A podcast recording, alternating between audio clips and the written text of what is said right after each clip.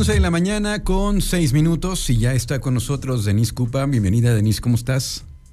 Hola, hola Luis, muy bien, gracias. ¿Y tú qué tal? Bien, gracias. Oye, hemos estado hablando de la, em, de la autoestima, del exceso de autoestima, falta de autoestima y algo fundamental en esto es eh, la confianza en uno mismo que de pronto uno no se la cree este, y es lo que nos quieres proponer para platicar el día de hoy, la confianza en uno mismo.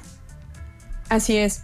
Sí, precisamente por los temas anteriores que hemos estado por aquí tratando, ¿no? del tema de la autoestima, una de las principales características, ¿no? Cuando hablamos de autoestima es precisamente la confianza que uno tiene o no tiene en sí mismo, en nuestras cualidades, en nuestras características, en nuestros puntos buenos, puntos malos también.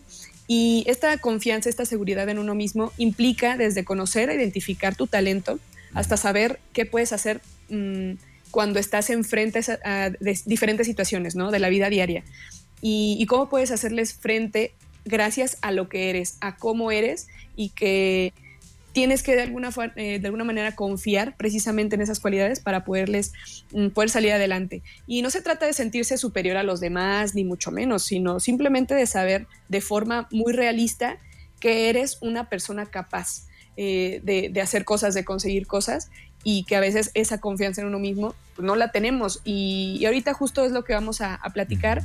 Te voy a compartir eh, por lo menos unos tres puntitos. Si creo que hay muchos más y que podemos darle continuidad la siguiente semana. Pero que, que, de alguna manera estos tres son básicos para a partir de ahí poder trabajar y poder desarrollar esa confianza en uno mismo que nos sirve para todo, Luis, para la escuela, el trabajo, eh, nuestras relaciones, mm, eh, para todas las, actividades que, realicemos en la vida, es muy necesario sentirnos capaces de hacer las cosas. Entonces, eso me lleva al primer punto. El primer punto para desarrollar una confianza en uno mismo es creer precisamente en nuestras cualidades. Cree en tus cualidades. Y esto, esto me lleva a una pregunta que usualmente me gusta hacer en, sesión, ¿no? Eh, ¿Qué haces cuando alguien te, te hace un halago? ¿Qué, es lo que, es lo que usualmente haces cuando alguien te halaga, ¿no? De eh, que, oye, eres, es muy divertido, o oye, qué, inteligente eres, o qué bueno eres haciendo esto. ¿Qué haces? ¿Lo niegas? ¿Lo aceptas? Dices que no es cierto, dices que, no, no, es para tanto. Y es tan común eso, Denise, pero tan común que bueno, me ha tocado, oye, qué bien te ves. No, no, me veo, me veo mal, me veo gorda, me veo gordo, este, no Exacto, ajá. Sí, sí, sí, oye, qué, eh, em, no sé, qué, qué bueno eres.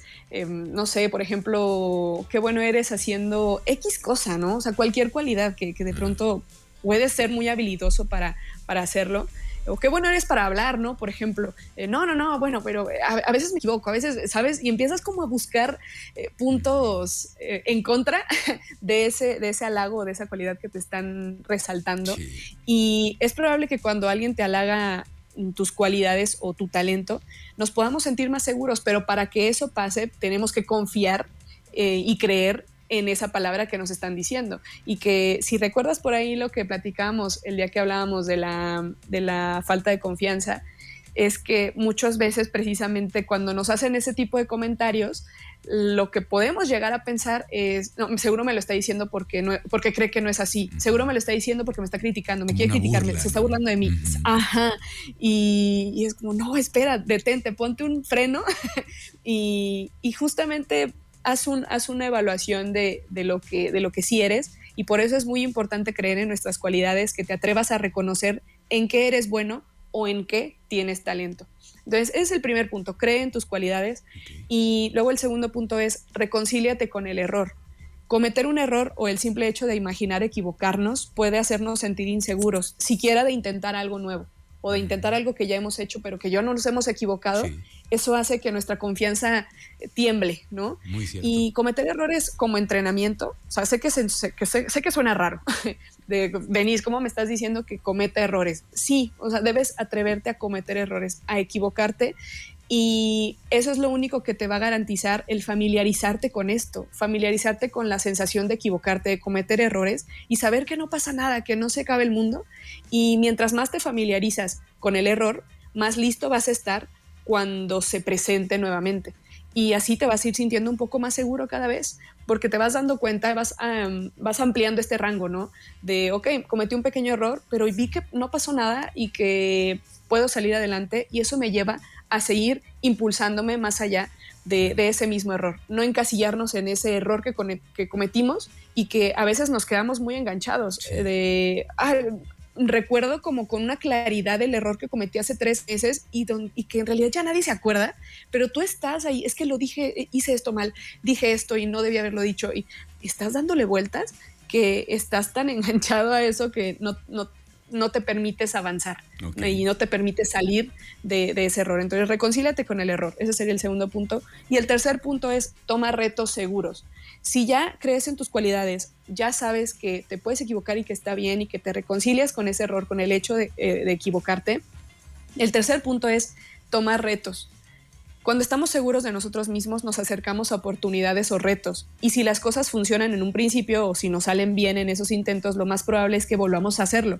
Por eso es importante que sean retos seguros, realistas, pequeños, avanzar de a poco, que puedas sentir casi casi que es completamente seguro que vas a conseguirlo. Si yo quiero hacer un maratón, pues que no me voy a ir a, correr y, a lo mejor no tengo experiencia corriendo grandes distancias, largas distancias, mejor me voy desde poquito, ¿sabes?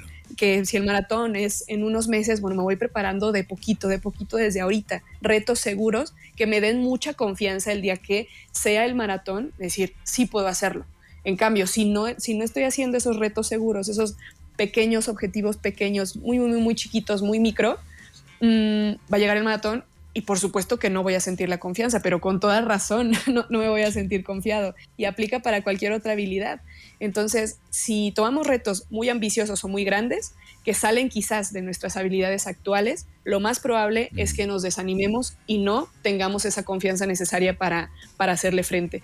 Por el momento creo que esos tres puntos podemos llevarnos de tarea, Luis, ¿qué te parece? Muy interesantes. Y sí tienes razón. Eh, en este momento de este último punto de ponerse metas, pues tal vez inalcanzables, luego uno cae en la frustración y sale contraproducente. Pero, pero tienes razón. Eh, y también yo, eh, bueno, no sé si podamos hablar en la próxima semana de también cómo nos hablamos a nosotros mismos. Creo que también es fundamental el momento de la, de, la, de la confianza en uno mismo. Pero con estos tres los vamos a, llevar de tarea y con esto nos quedamos entonces. Denise, muchas gracias. ¿Cómo te encontramos en redes sociales, por favor? Claro que sí, Liz. Me encuentran en Facebook como eh, Denise Cupa y en Instagram me encuentran como arroba Cupa. Perfecto. Gracias, Denise. Un abrazo. Gracias a ti, Luis, que estés muy bien. Gracias. Vamos a una pausa y continuamos con más aquí en Trion Live.